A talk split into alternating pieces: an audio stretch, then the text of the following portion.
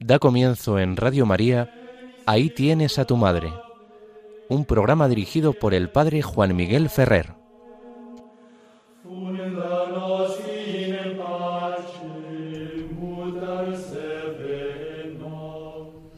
Un saludo muy cordial a todos vosotros, queridos amigos de Radio María.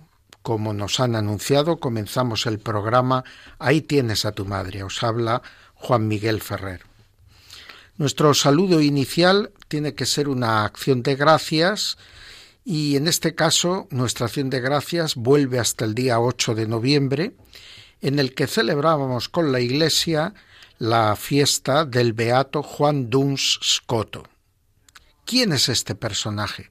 Bueno, le suena a todos los que están familiarizados con la ciencia teológica, porque fue uno de los grandes maestros de la escolástica, Normalmente los más citados como grandes figuras de ese periodo de la teología y de la historia de la Iglesia son Santo Tomás de Aquino y San Buenaventura. Pero junto a ellos mm, destacó también la figura de Juan Duns Scoto.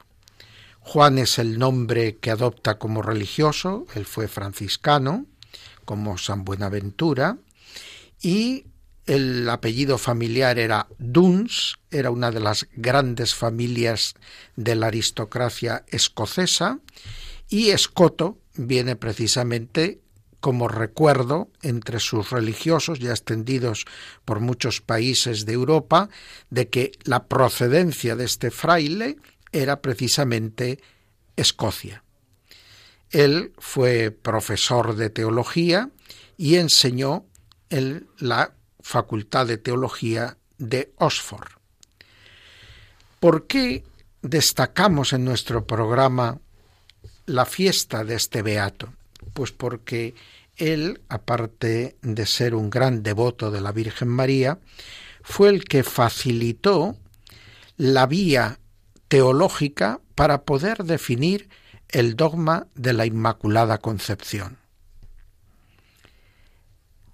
La escuela franciscana tenía un especial interés siempre por destacar la omnipotencia divina.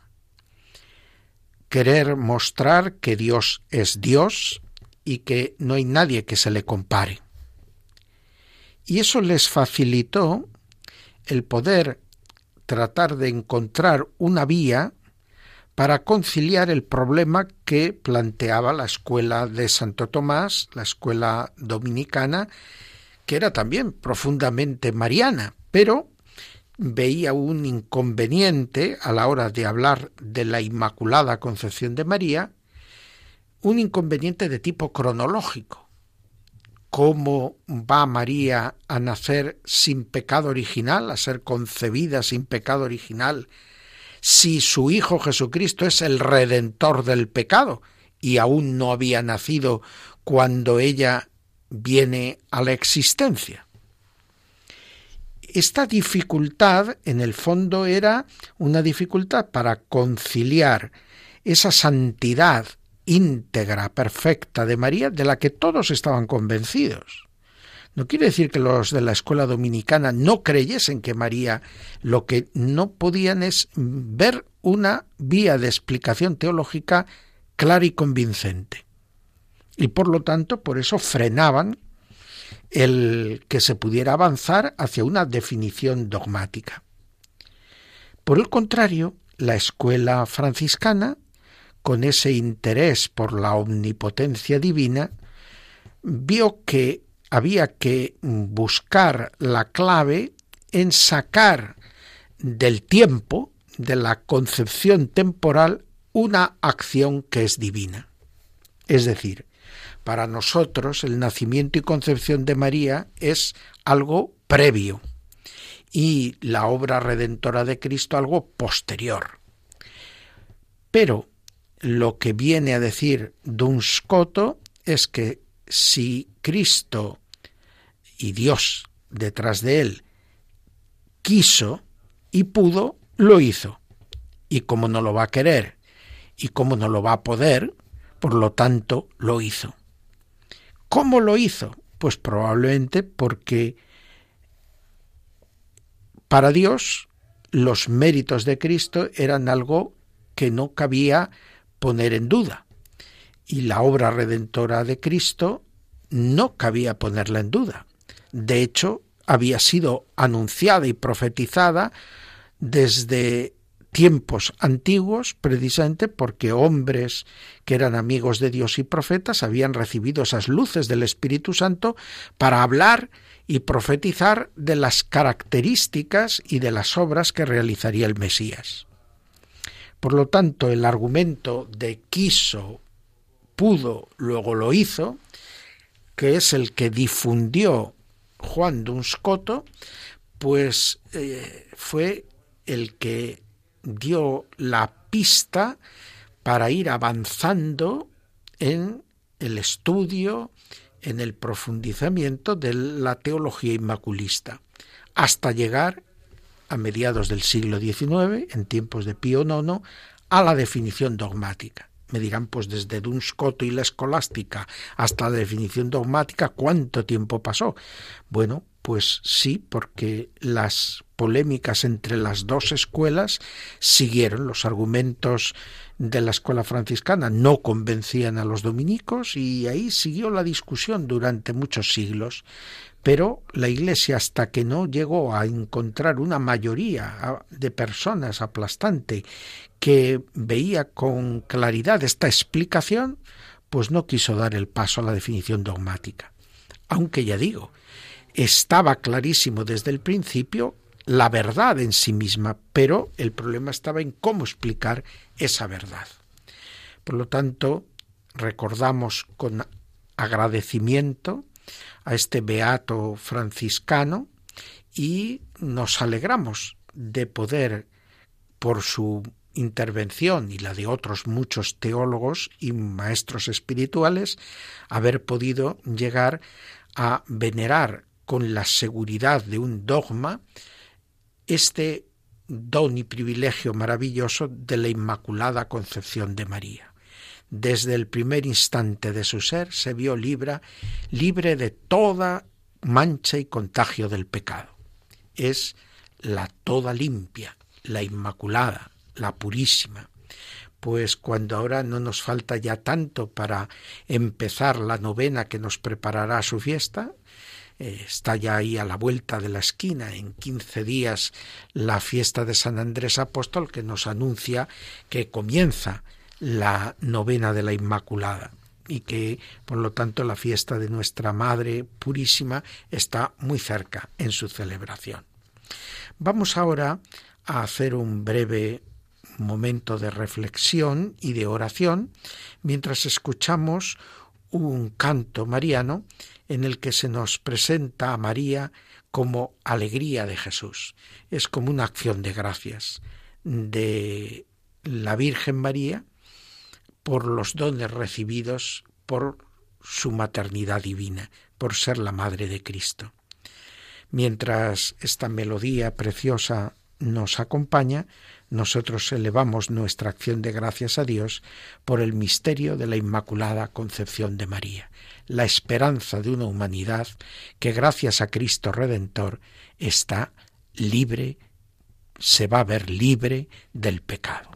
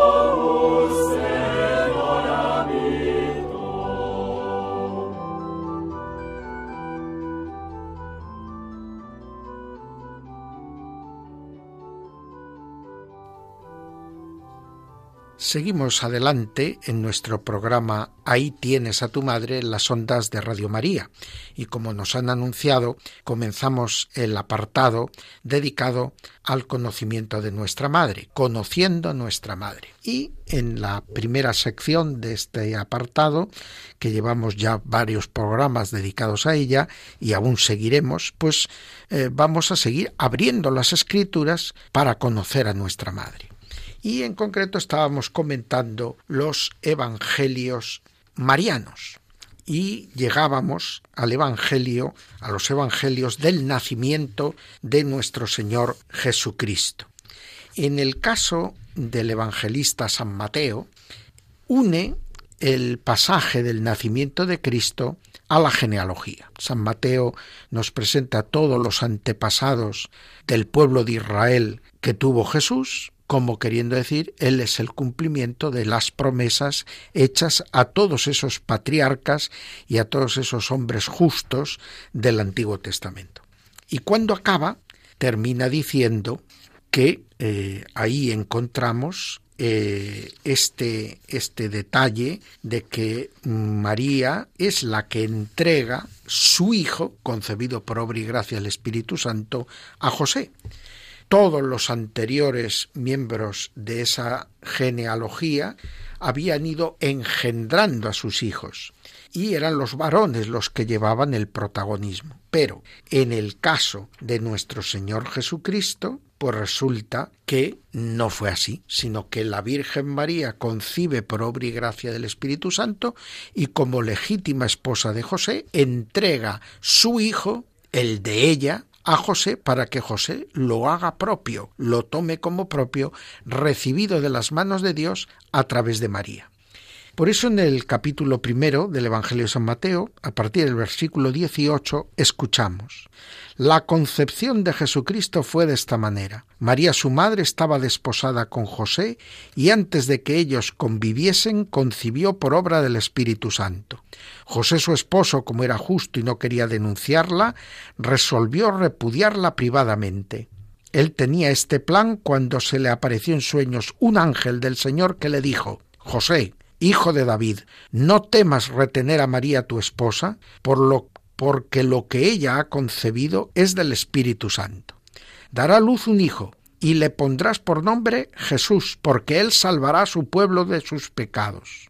Y remata San Mateo diciendo, y todo esto sucedió para que se cumpliese lo que había dicho el Señor por el profeta. He aquí que la Virgen concebirá y dará a luz un hijo, al cual llamarán por nombre Emmanuel, que traducido es Dios con nosotros.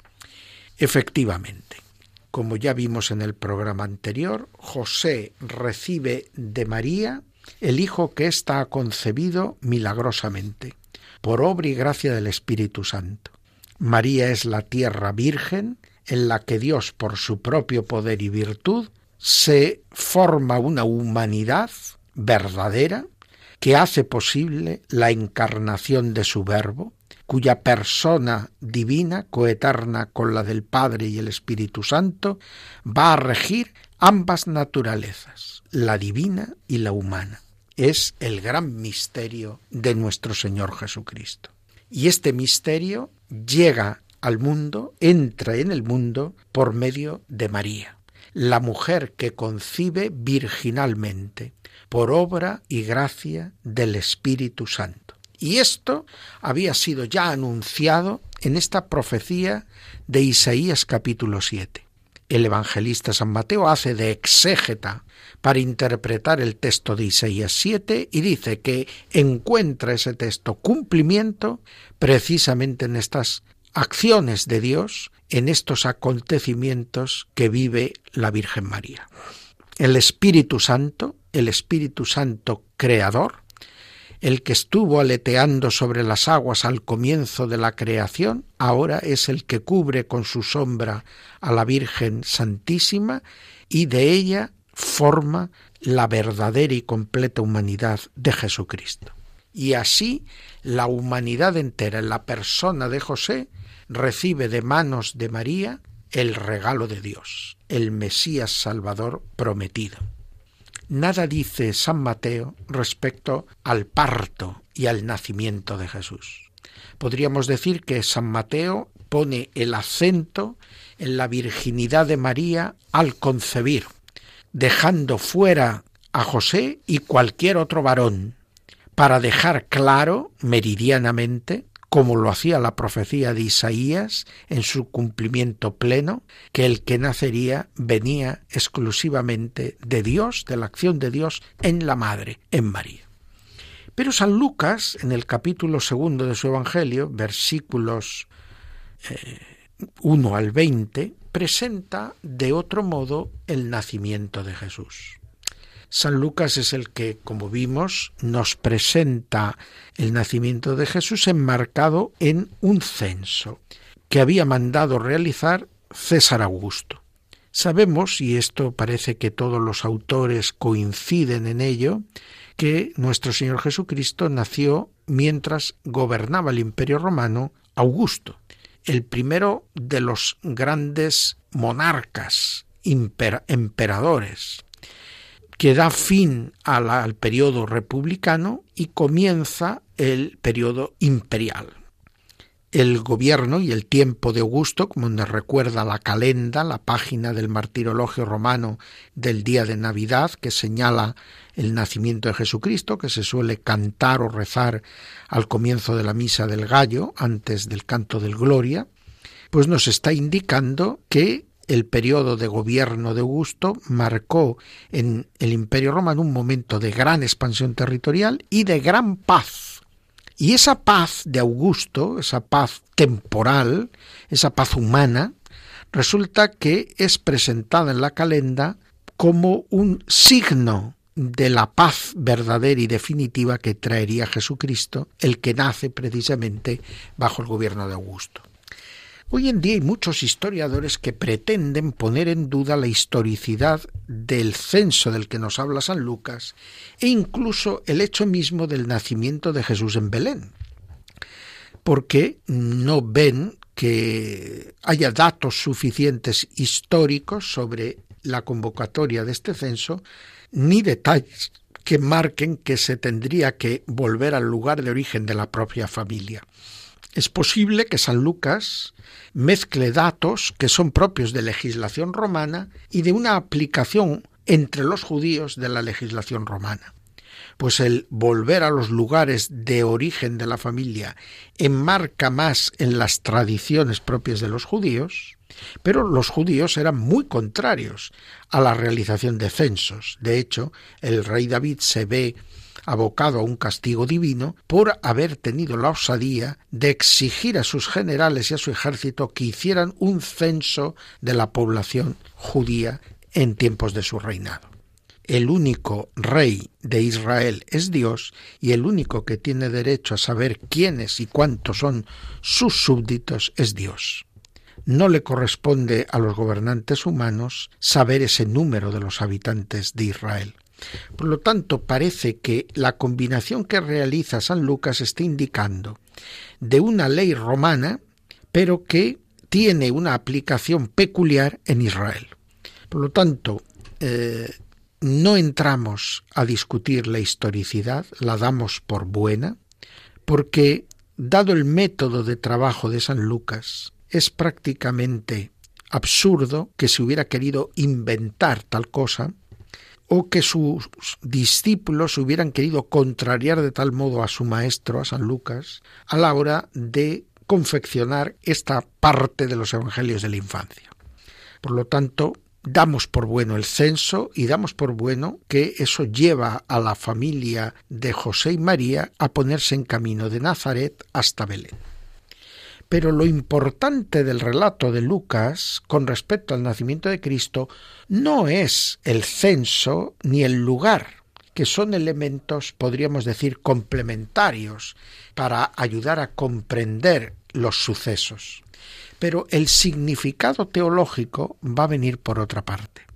Va a venir de que San Lucas divide su relato, como vimos, en dos partes. La primera en la que el protagonista de todo, según las costumbres judías, es el varón, es el esposo, en este caso José, y una segunda parte del relato donde José desaparece y todo el protagonismo lo asume María. Dirá San Lucas, María, su esposa, que estaba encinta, y aconteció, versículo 6, aconteció que mientras estaban ellos allí, se cumplieron los días del alumbramiento, y dio a luz a su hijo primogénito, dio a luz a su hijo primogénito, es decir, ella.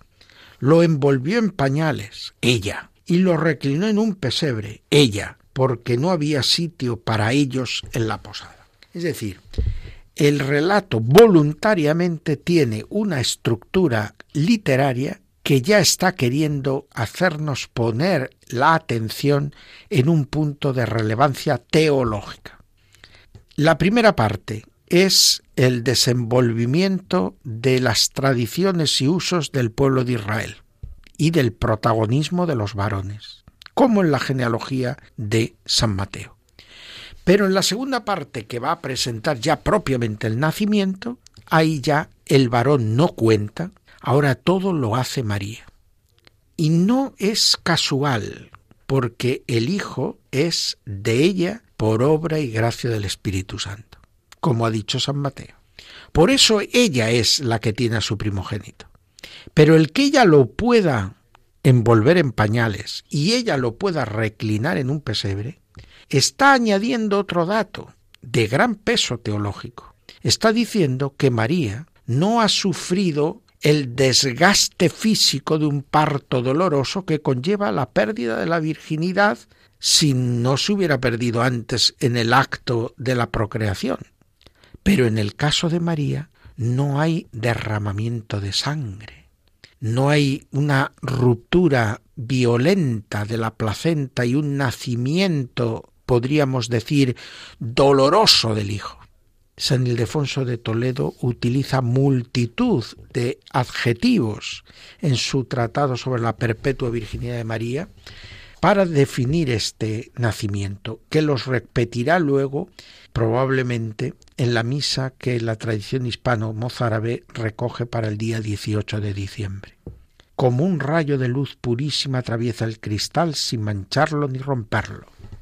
O como diría la tradición litúrgica romana, no menoscabó la integridad de su madre, sino que la santificó. Cristo nace y María no tiene dolores, ni tiene tampoco derramamientos de sangre, sino que el niño nace como en la transfiguración. El niño nace como el cuerpo resucitado de Jesús que entraba en las habitaciones sin abrir las puertas o las ventanas, pero que luego podía comer, porque no era un fantasma. El cuerpo de Jesús, unido indisolublemente a la divinidad, la humanidad de Jesús, unida indisolublemente a la divinidad, recibe de la divinidad la capacidad de poder nacer sin menoscabo de la integridad de su madre, sino consagrando la integridad de su madre. Y por lo tanto, el texto lucano completa de manera maravillosa el misterio, el dogma de la perpetua virginidad de María. En la Anunciación quedó clara la virginidad en la concepción y por lo tanto también la virginidad antes de la concepción. En el Evangelio de San Mateo queda clara la virginidad ¿eh? en ese momento también. Ahora, en el Evangelio de Lucas, narrando el nacimiento de Cristo, queda clara la virginidad en el parto y después del parto. En el parto y después del parto porque este tesoro que María lleva en su propia carne es como para conservarlo y guardarlo, de tal manera que jamás se le ocurriría a María quebrantar ni dentro de la santidad del matrimonio esa perpetua virginidad que la consagra totalmente a Dios y la pone totalmente a disposición de su Hijo Jesucristo. Por lo tanto, estos evangelios nos están poniendo en evidencia el misterio de la maternidad divina de María, que va íntimamente relacionado con el de su verdadera maternidad y su verdadera y perpetua virginidad, y que asocian este misterio de María íntimamente en toda la tradición patrística y en toda la tradición litúrgica de la Iglesia el misterio de la divinidad y humanidad del Hijo. Porque el Hijo es verdadero hombre, María es verdadera madre. Porque el Hijo es verdadero Dios, ella es verdadera y perpetua Virgen. Así lo vio San Ildefonso y así trató por todos los medios de enseñarlo a través de sus escritos y de la liturgia de la Iglesia hispana de su tiempo para que quedase grabado a fuego en el corazón de los creyentes. Y de hecho, se debe a este empeño de San Ildefonso el que en España nuestra Señora, la Virgen María, no sea Nuestra Señora o la Madre de Dios, sino que sea fundamentalmente la Virgen, la Virgen. El título de la virginidad es el título clave en María. Más adelante vemos en San Mateo, de manera particular, pues dos detalles importantes. Por un lado, la presencia de los pastores y por otro lado la presencia de los magos. En relación a los pastores aparecen precisamente en el episodio de en el que vemos pues el nacimiento de Jesús. Y en ese momento pues eh, San José mm, y la Virgen reciben la visita de los pastores. Dice eh, perdón, San Lucas en el versículo octavo, después del nacimiento de Cristo del que hemos hablado. Y había en la misma región unos pastores acampados al raso que mm, velaban sobre su rebaño. Un ángel del Señor se presentó entre ellos y la gloria del Señor los envolvió en su resplandor Temieron mucho, y el ángel les dijo, No temáis, pues os anuncio una gran alegría que será para todo el pueblo, que hoy os ha nacido un Salvador, que es el Cristo Señor en la ciudad de David. Y esta os será la señal. Encontraréis un niño envuelto en pañales y reclinado en un pesebre. Y de repente apareció con el ángel una multitud del ejército celestial que alababa a Dios y decía, Gloria a Dios en el cielo. Bien, ¿Por qué estos pastores? Pues porque alguien tenía que ser testigo de la verdad de los acontecimientos. La Virgen da a luz un hijo y los ángeles hacen partícipes a estos pastores de lo que le ha sucedido a María. Se dice que María había precisamente cumplido todos esos detalles con su hijo. La señal es un niño envuelto en pañales por su madre y reclinado en un pesebre por su madre.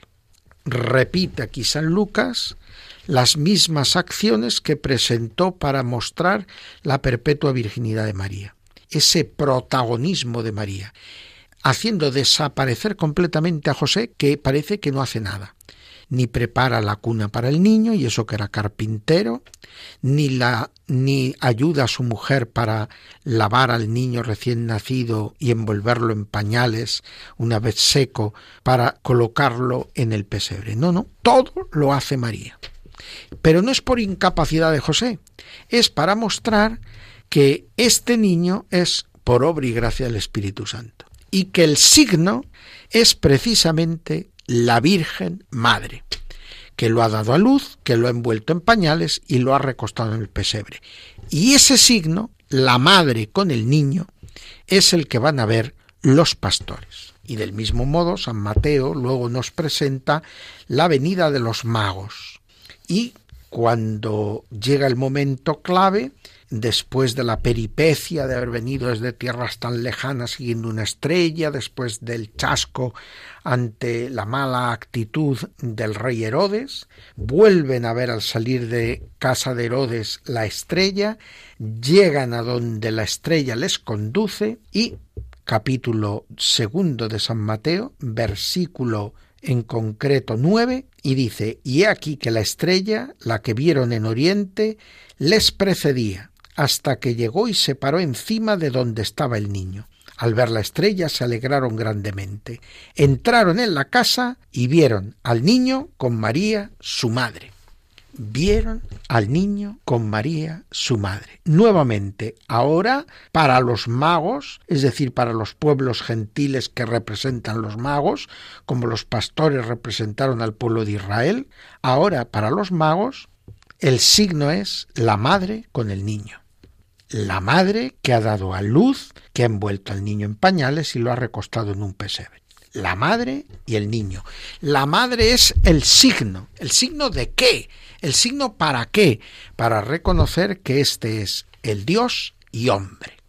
Pero claro, María sabía que ella había dado a luz virginalmente. José sabía, por lo que María le había contado, que había dado virginalmente a luz a su hijo. Sabía que había sido verdadera madre, abrazaba a un Cristo real de carne y hueso y le daba de mamar.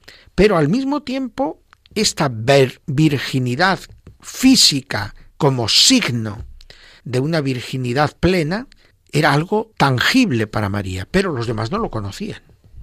Por eso, un par de siglos más tarde, ni siquiera un siglo más tarde, cuando se compone el Evangelio apócrifo de Santiago, el evangelista apócrifo, que está convencido de esta virginidad de María antes y después del parto y en el mismo parto, evidentemente, inventa una tradición que hace que José se vaya a buscar unas comadronas judías y que las comadronas, dos en concreto, vengan a asistir a la Virgen, pero no para ayudarla, puesto que su parto virginal la hace no necesitar ayuda, sino para ser testigos de un parto excepcional y llegar a la convicción de una virginidad conservada incluso físicamente intacta. Y como el asunto era bastante complicado, el evangelista apócrifo, el autor del apócrifo de Santiago, del protoevangelio de Santiago, decide que estas dos parteras, una de ellas se incrédula y tenga la osadía de ir a verificar con su mano, introduciendo su mano en el seno de María, para verificar si había o no esa virginidad física. El mero hecho de presentar esta escena, por rocambolesta y teatral que nos pueda parecer, está queriendo decir que hay una convicción en la Iglesia de tiempos del protoevangelio de Santiago de que María era virgen antes, en y después del parto pero no había modo de explicar con un testimonio humano esta realidad.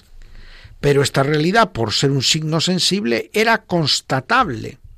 Los evangelios canónicos dejan que lo constate la Virgen María y que ella sea la que determine a quién contárselo y a quién no.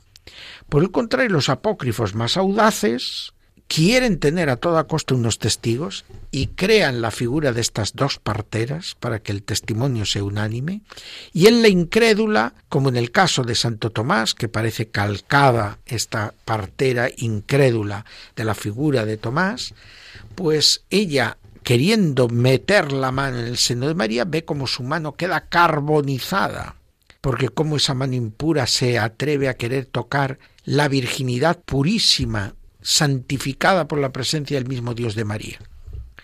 Pero en la bondad y misericordia de Dios devuelve la salud y la salud de la mano a esta partera judía para que pueda ser testigo con su compañera del parto virginal de María. Es evidente que lo importante aquí, como dato teológico, es que María es virgen perpetua. Lo importante es que María concibe por obra y gracia del Espíritu Santo y lo importante es que María es la que con su maternidad virginal nos señala la condición humano-divina de Jesucristo. Cristo aúna en su persona la naturaleza humana y la naturaleza divina. Bien, a los 40 días, San Lucas nos pone a la Sagrada Familia en el Templo de Jerusalén había que presentar al primogénito para rescatarlo, como mandaba la ley de Moisés, y había que purificar a la madre por la sangre derramada en el parto, se la dejaba cuarenta días para que recuperara fuerzas. Ahora resulta que María no necesitaba este rito, porque ella no necesitó 40 días para reponerse. En el mismo momento del parto, cogió al niño, lo envolvió en pañales, lo reclinó en un pesebre, porque María no había sufrido esa pérdida de fuerzas en la dureza de un parto ordinario, sino que había dado virginalmente a luz a su hijo sin dolor y sin fatiga. Era el signo de la divinidad del hijo. Bien, pues en este momento, a los cuarenta días, el interés del evangelista no puede ser, por lo tanto, ni verificar la virginidad de María, ni tampoco eh, podía tratarse de rescatar a Jesús, pues el Padre había decidido que precisamente Él fuese el que, como Cordero Inocente, diera su vida por todos nosotros.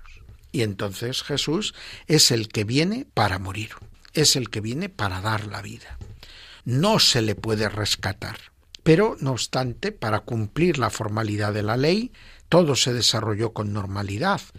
Pero hay una serie de acontecimientos extraordinarios que narra el evangelista Lucas y que nos permiten descubrir la hondura de este gesto de toma de posesión por parte de Jesús del templo de Jerusalén a los cuarenta días de haber nacido.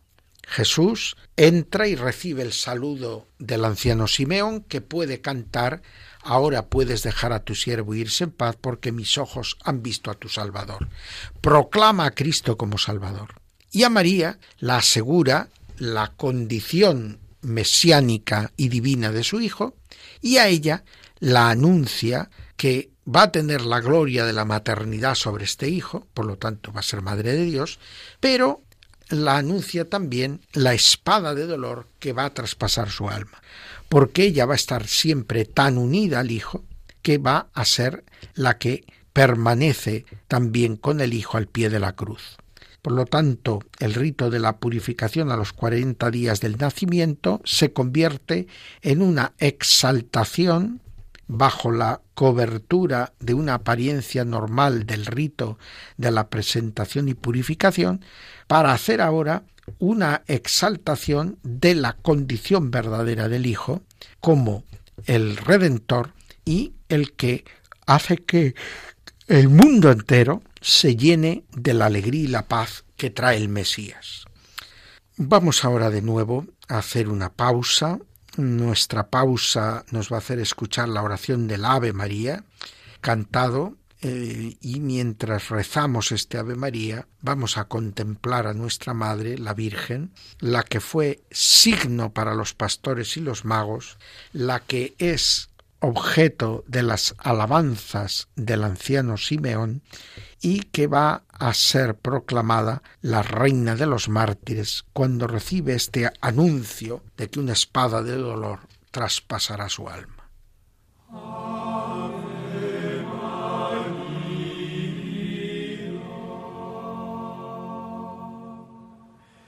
Grazie.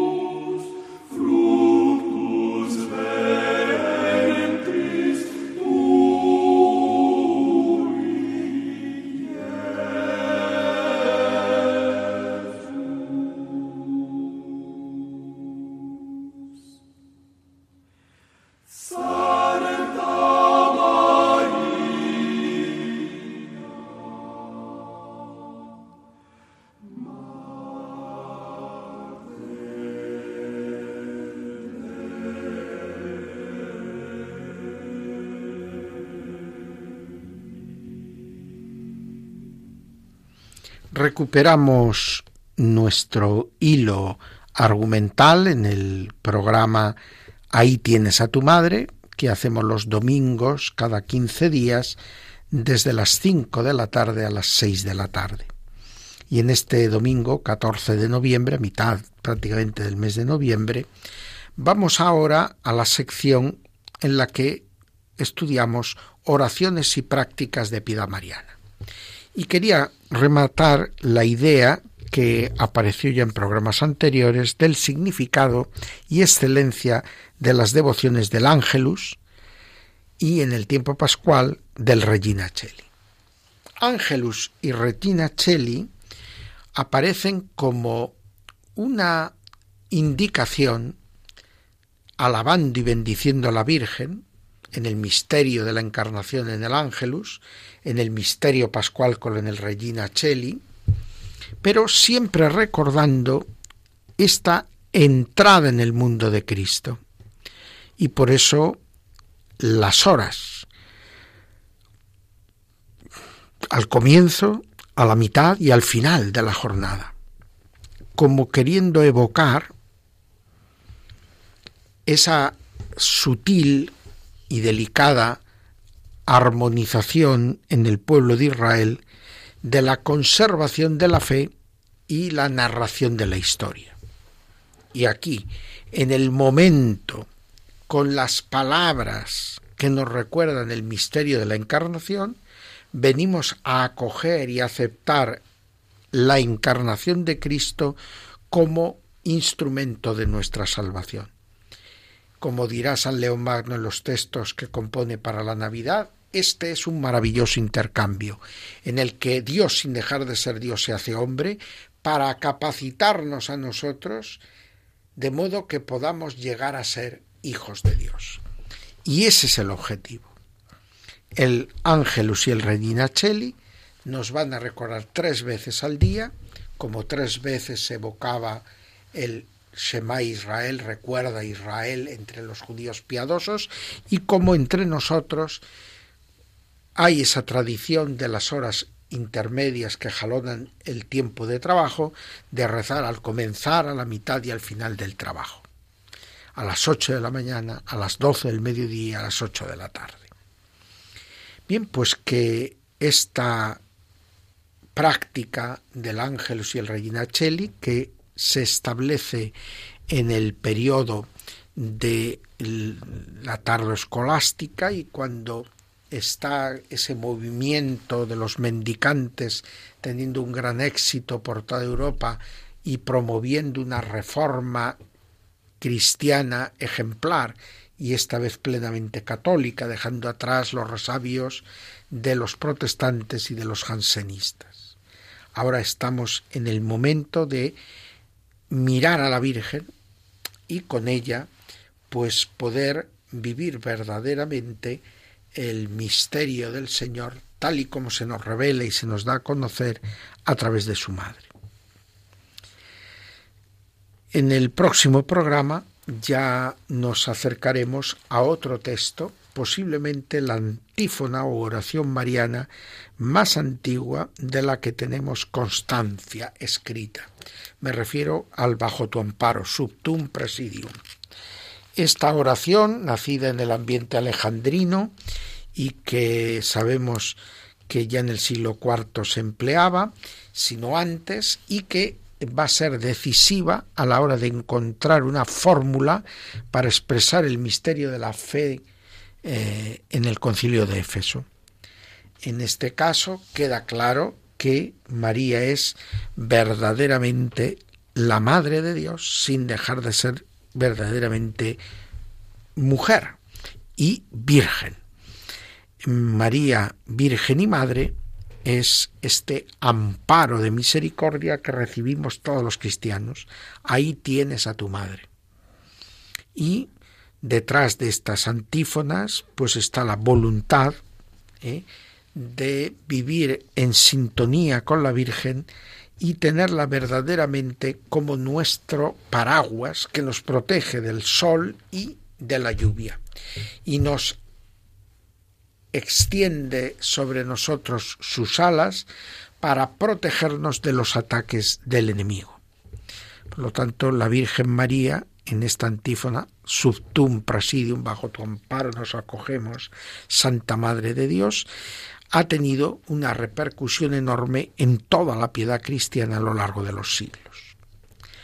Vamos ahora a hacer una última pausa y vamos en ella a elevar nuestra oración a Dios para que el Ave María nunca se caiga de nuestros labios y que recordemos muchas veces las horas del Ángelus o del Regina Cheli para que estas sencillas prácticas de piedad nos ayuden a mantener el tono y la atención espiritual centrado en realidades de la vida cristiana que a veces no son las más conocidas o a las que acudamos con más frecuencia y que para nosotros pasan casi desapercibido, como el rezo del rosario, en este caso el rezo del ángelus, más breve y que a veces precisamente por eso lo tenemos más olvidado. Pues que el toque de las campanas al ángelus nos recuerde tantas veces como ahora el canto del ave maristela, pues esta tutela y protección de María sobre nosotros y todas nuestras actividades. Ave Dei materarium ad quae serve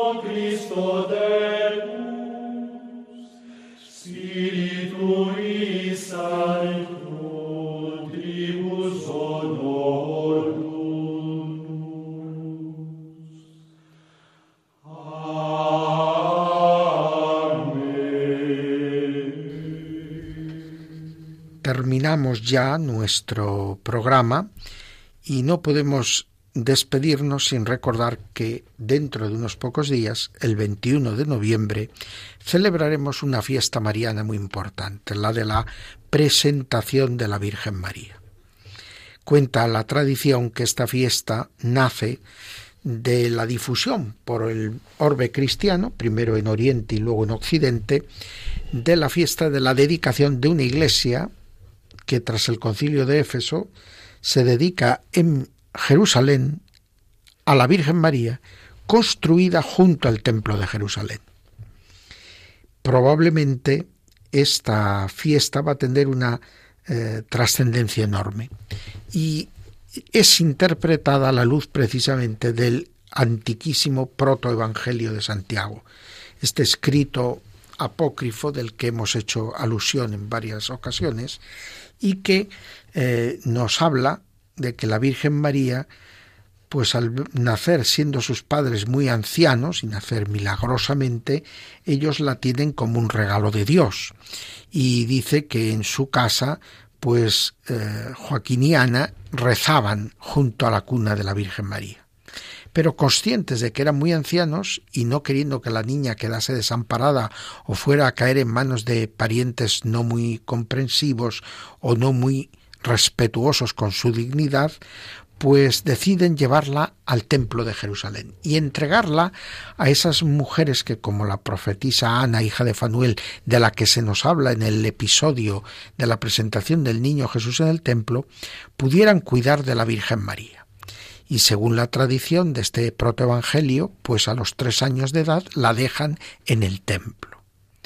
Bien, el recuerdo de esa presencia de María en el templo hace que en este día se termine celebrando no ya la dedicación de esa iglesia de Santa María in templo o junto al templo, sino que se celebre a María como templo, como templo de la Santísima Trinidad, como templo preparado por Dios para dar cobijo a su divino Hijo.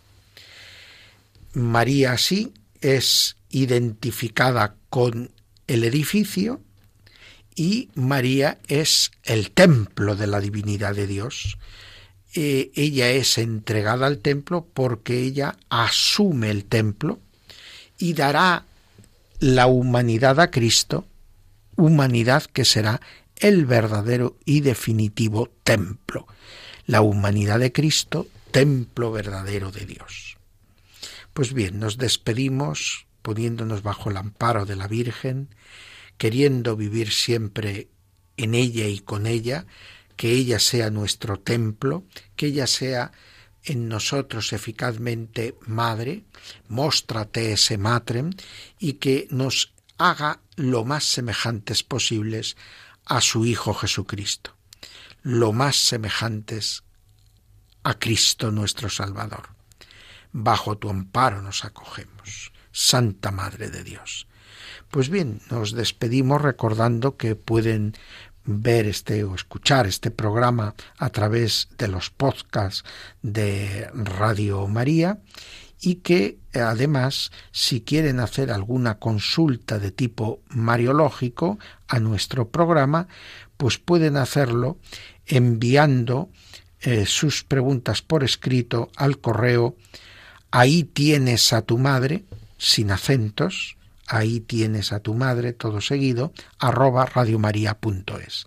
Ahí tienes a tu madre, todo junto y sin acentos, y eh, arroba radiomaria.es. Pues ahí pueden dejar sus preguntas que, si buenamente podemos, trataremos de ir respondiendo. Pues hasta pronto, queridos amigos oyentes. Que la Virgen María sea siempre nuestra maestra de vida. Un saludo muy cordial a todos. Ave